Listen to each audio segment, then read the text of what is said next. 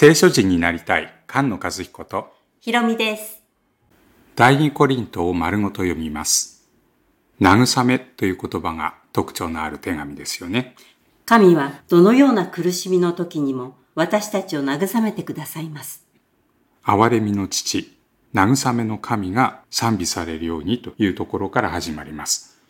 この手紙の最初の段落に慰めという言葉が10回以上出てきます。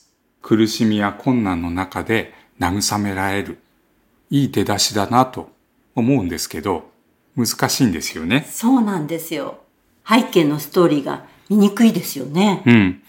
急に献金を集める話が長く書いてあったり、途中から口調が厳しくなって、かつ、パウロの自慢話、苦労話が長いんですよね。いくつかの手紙が混ざってるとも言われていますよね。うん。ですが、パウロは、いや、難しくないですと。あなた方が読んで理解できること以外は何も書いていません。うん。頑張りますって感じです。コリントの教会は、パウロが始めた、パウロが生んだ教会です。コリントの教会にとって、パウロはお父さん。その父であるパウロが、コリントの教会を愛してる。その愛を持って励ましている手紙が第二コリントです。この第二コリントの手紙を送る前に別の手紙を送っていることが書かれています。悲しみの手紙と呼ばれるものですね。うん。コリントの教会の中に問題がある人がいて、その人を取り扱う手紙を書きました。この悲しみの手紙はどこにあるんだと。うん。え、これは第一コリントなんだろうかいや、そうじゃない。この10章から13章までのこの厳しい手紙がその手紙なんじゃないか。いろいろな議論があります。私たちはこの第二コリントメインの文章は1章から7章。そして8章と9章はテトスに託した別の手紙。10章から13章は偽物の使徒を取り扱うまた別の手紙。3つの手紙が1つのテーマで編集されて残されていると考えています。パウロの書いた手紙の中でこの第二コリントは第5番目。父と母を敬え。その命令をキリストの光を当てて教えてくれる手紙です。コリントの父であるパウロの愛がこの三つの手紙の部分に共通しているようですよね。うん。3つに分かれている最後の部分。10章から13章。偽りの人を裁く段落から見ていきます。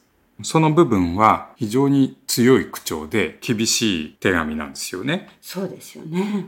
パウロの苦労した観難の話がたくさん出てきますよね。うん。権威に逆らって、教会の頭から教会を離そうとする。パウロが使徒であることを疑わせる。偽りの人たちは父パウロの愛を疑わせようとしているんですよね。うん。初めから偽り者は父の愛を疑わせる。エデンの園のサタンですよね。うん。バプテスマを受けた後のキリストに対するサタンの攻撃も父の愛を疑わせる。パウロは主の名を違法人王たち、イスラエルの人たちに伝えるものとして召されましたけれど、その時に、私の名のためにどんなに苦しまなければならないのかということも言われましたね。うん。使徒として召されたその栄光の務めを果たすためには苦しみが伴う。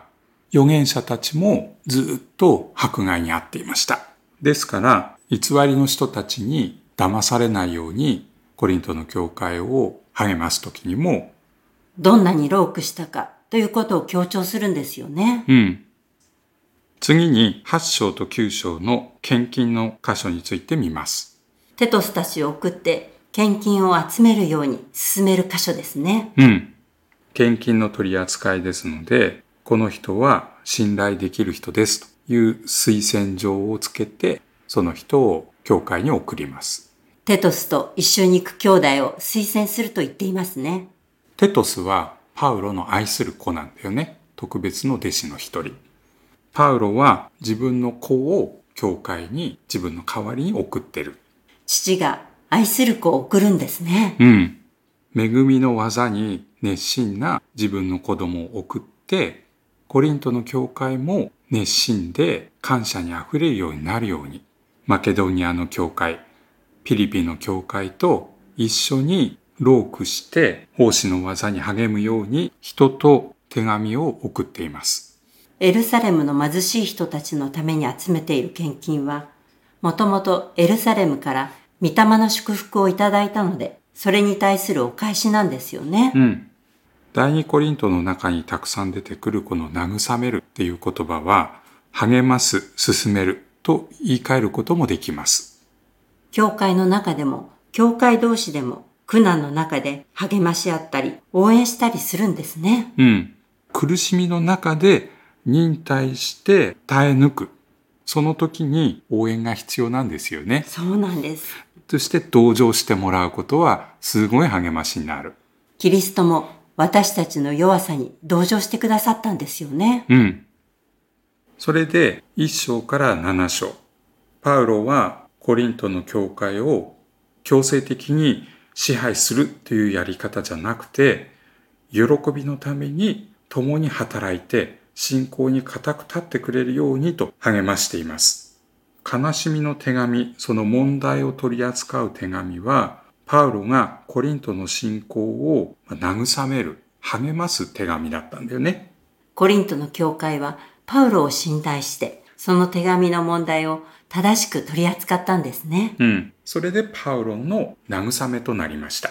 コリントの教会が信頼してくれたので、喜びに満ち溢れてますね。うん。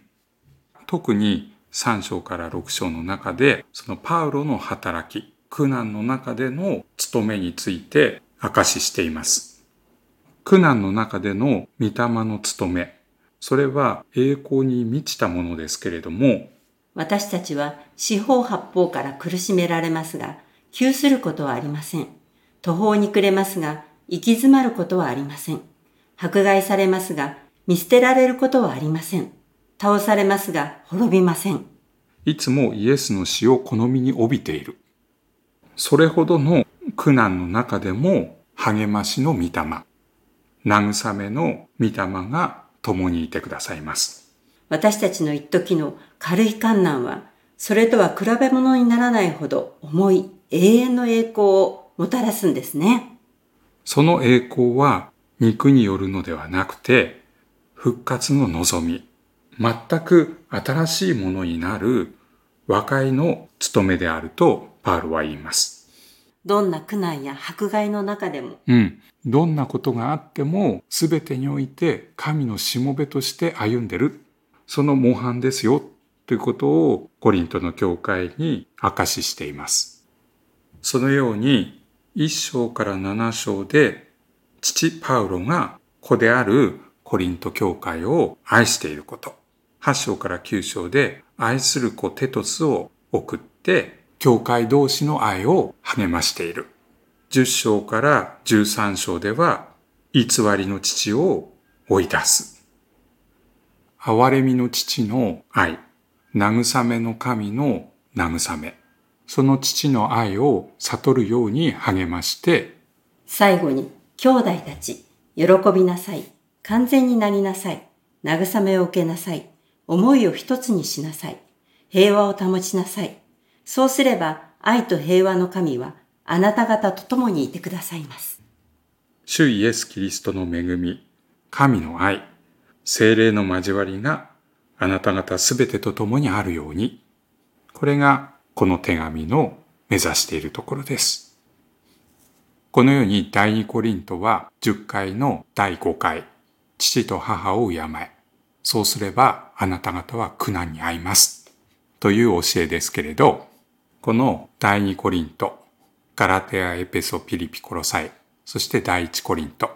これが10回の5、6、7、8、9、10と新しい光を当てて教えてくれる手紙ですけれど、第1回から第4回はどうなってるんでしょうかね。次回はそれを探っていきましょ御言葉に生きる聖書人が生まれ増えていきますように。う。菅野和彦。ひろみでした。